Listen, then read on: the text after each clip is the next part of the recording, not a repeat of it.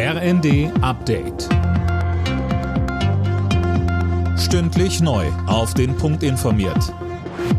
Ich bin Anna Löwer. Guten Morgen.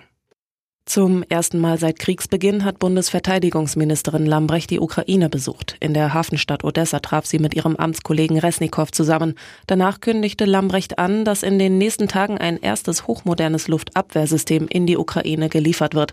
Dazu sagte die Ministerin in der ARD. Wir haben das live erlebt, wie sehr die Ukraine darunter leidet, dass Raketen, dass mit Drohnen die Bevölkerung ja gequält wird. Und deswegen ist es wichtig, diese Luftverteidigung weiter zu unterstützen unterstützen mit IRIS-T, diesem hochmodernen neuen System, aber auch mit Drohnenabwehr. Das ist äh, ein ganz, ganz wichtiger Punkt, um die Bevölkerung hier auch zu entlasten. Deutschland, Dänemark und Schweden wollen gemeinsame Ermittlungen zu den Lecks in den Nord Stream Pipelines führen. Das kündigte Innenministerin Faeser in der Bild am Sonntag an. Demnach sollen auch gemeinsame Seekontrollen mit Polen, Dänemark und Schweden gestartet werden. Bundesjustizminister Buschmann hält ein Ende aller Corona-Maßnahmen im kommenden Frühling für möglich. Das sagte er der Bild am Sonntag. Philipp Nützig. Wenn die Lage in den Krankenhäusern diesen Winter stabil bleibt, könnten die letzten Maßnahmen auslaufen, meint Buschmann.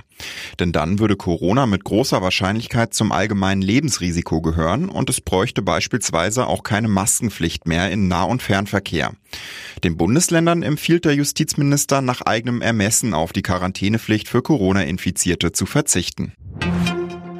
Werder Bremen hat das Topspiel in der Bundesliga mehr als deutlich für sich entschieden. Gegen Gladbach gewann das Team aus der Hansestadt mit 5 zu 1. Die weiteren Ergebnisse Leipzig-Bochum 4 zu 0, Wolfsburg-Stuttgart 3 zu 2, Köln-Dortmund 3 zu 2, Frankfurt-Union Berlin 2 zu 0 und Freiburg-Mainz 2 zu 1.